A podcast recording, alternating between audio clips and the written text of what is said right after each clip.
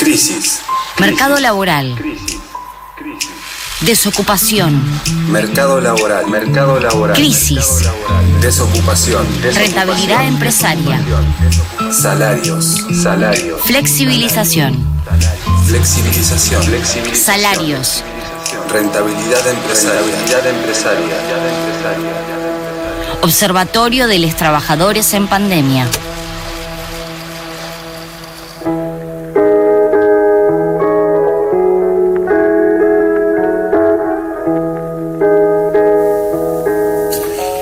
Una vez más, como cada dos semanas, pero en realidad como todas las semanas y como casi todos los días en eso que falta, hablamos acerca de cómo eh, esta pandemia y cómo un montón de otras eh, cuestiones coyunturales impactan de diferentes maneras en la clase trabajadora.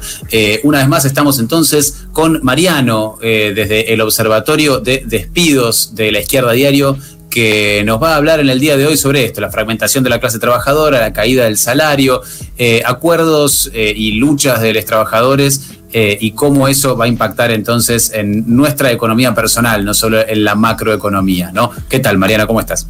¿Qué tal? ¿Cómo te va? Buenas tardes. ¿Cómo andan? Bien, bien, bastante bien, pero esperamos tener unas noticias que nos pongan de aún mejor humor. Sí, esta, esta vez vamos a intentar con un poquito que no sea, que, levante el ánimo un poco, o que, haga el intento. Vamos a intentar. recientemente, la semana pasada, publicamos un nuevo informe en el, desde el observatorio, que puede encontrar en izquierdadiario.com, del Observatorio de, Trabajadores durante la pandemia, donde seguimos analizando un poco lo que venimos charlando en, las columnas quincenales, que es la, fragmentación de la, de la clase trabajadora este desplazamiento que hay de, los trabajadores hacia formas precarias del empleo, junto a la consolidación ya de un sector informal dentro de los, de los trabajadores. Y parte de la información que, que, retoma el informe es la de observar cómo tanto empleo formal como informal tuvieron variaciones disímiles a lo largo del 2020. Es decir, que no solo cayeron cuantitativamente de forma diferenciada a lo largo del año, sino que las variaciones que tuvieron eh, divergieron. ¿Qué quiero decir? El, a lo largo del 2020 el empleo formal cayó trimestre tras, trimestre, así se dice, eh, de forma sostenida. Fue cuesta abajo durante todos los mm. trimestres. El empleo informal tuvo un comportamiento diferente, tuvo una caída abrupta muy pronunciada durante el primer trimestre y el segundo del 2020 y después empezó a recuperar en el tercero y el cuarto sin nunca llegar a una recuperación total de la caída, pero sí empezó a, crecer en sentido inverso a la caída abrupta. Y te hago una pregunta, eh, eh, ¿esto eh, es motivo, esto, esto es, causado por un aumento del empleo en qué sectores informales? No, el, el, sí, hay un aumento en el empleo informal el, en el tercer y cuarto trimestre del 2020, mejor dicho, es una, una pequeña recuperación respecto a la caída. Eh, pero no, lo que no hay es creación de nuevos puestos de trabajo en el sentido de informalidad, sino que lo que hay es que se recupera algo de lo perdido. Ah. En, en, en, números totales, para, para dar, si quiere, mejor cuenta de esto, alrededor de 1.200.000 personas dejaron de ser asalariadas en el 2020, formales e informales, 1.200.000. Y alrededor de 380.000 personas ingresaron al régimen de cuentapropismo. Esto es lo que redunda en, una caída, en una caída en un aumento, mejor dicho, de la desocupación. Y, acá claro, pero ingresaron desde de, haber sido asalariadas hacia el cuentapropismo, hacia, digamos, trabajos eventuales y demás. Exacto, hay como un, desplazamiento, si se quiere. En el número total te da que igual hay 900, eh, alrededor de 900.000 personas que piden el empleo, pero el cuentapropismo es una categoría engañosa, porque si bien tiene, eh, eh, por ejemplo, incluye a trabajadores profesionales de las profesiones como escribanos, contadores, abogados, etcétera, se estima que el 50% de, los cuentapropistas en realidad es eh, lo que se llama relación de dependencia encubierta, trabajo precario, trabajo, formas de, informalidad, etcétera. Entonces, si nosotros queremos tomar una foto de de la composición de los ocupados, tenemos que si contamos el 50% de lo que sería este empleo de relación de dependencia encubierta, más el total de informales, nos da que el total del universo de trabajadores informales o con empleo precario es de 6 millones de personas. Y el total de, trabajadores del sector formal es 8 millones. Yo para tener, para tomar dimensión de esta segmentación. Ese gran universo de asalariados, que son estos 8, forma, 8 millones formales, 6 millones informales, conforman 14 millones, alrededor de 14 millones de trabajadores, un 20% de ese universo se encuentra en, lo que se llama situaciones linderas o colindantes con el desempleo.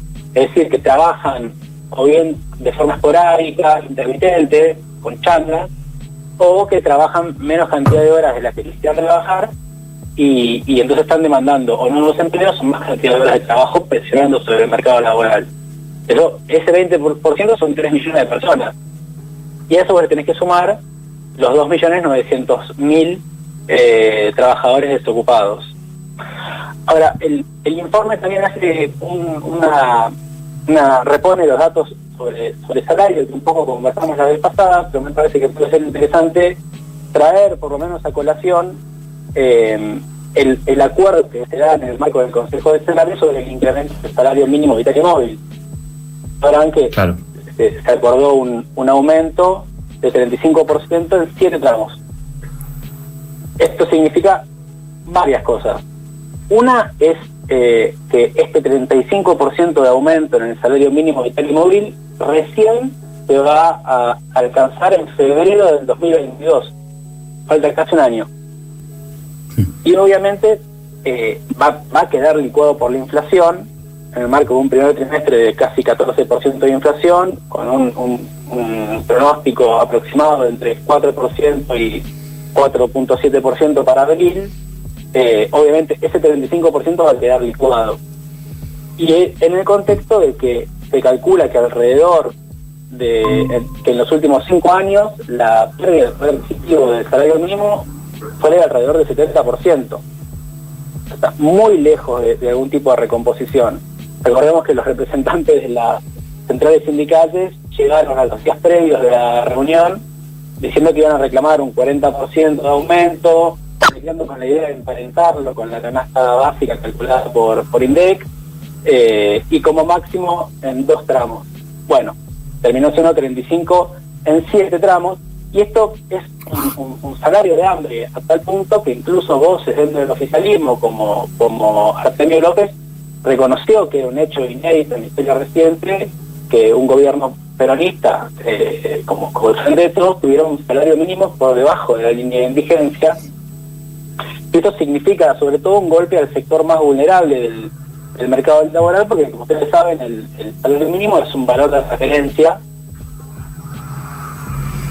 contra la jubilación mínima, mínima sobre los que perciben programas sociales, pero sobre todo es un valor de referencia para los, los informales que como vimos es el sector que viene siendo más golpeado y que tiene un salario promedio de 18.600. Pero... Eh, Mariano, eh, te hago una, una pregunta más entonces sobre esto. Eh, ¿Hay alguna posibilidad de renegociar ese salario mínimo? ¿Se está llamando a otro consejo del salario mínimo para, para actualizar eso, considerando la eh, enorme y notable pérdida de el valor de ese salario mínimo y de todos estos, bueno, de los planes y del valor de referencia que, de los sueldos que dependen de ese valor de referencia que estás explicando? Sí, obviamente hay, voces en disidencia, de hecho, en la, en la previa al Consejo del Salario, una movilización muy importante, que si nos metemos ahí, eh, exigiendo esa recomposición del, salario mínimo, eh, pero por ahora el acuerdo está en esos términos.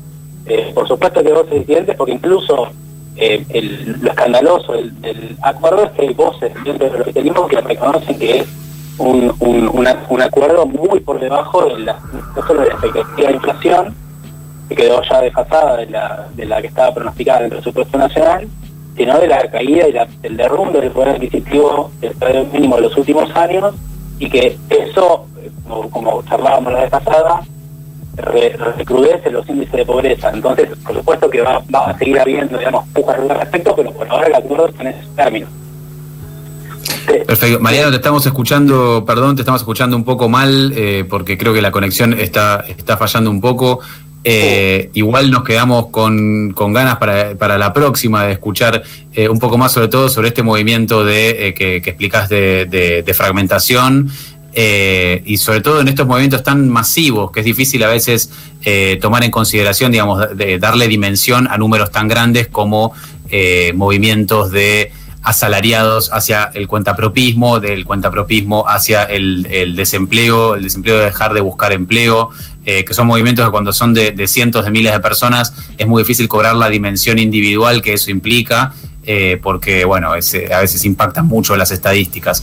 Eh, muchas gracias entonces Mariano una vez más por el observatorio de esta semana y nos volvemos a encontrar dentro de dos semanas. Dale, fenómeno.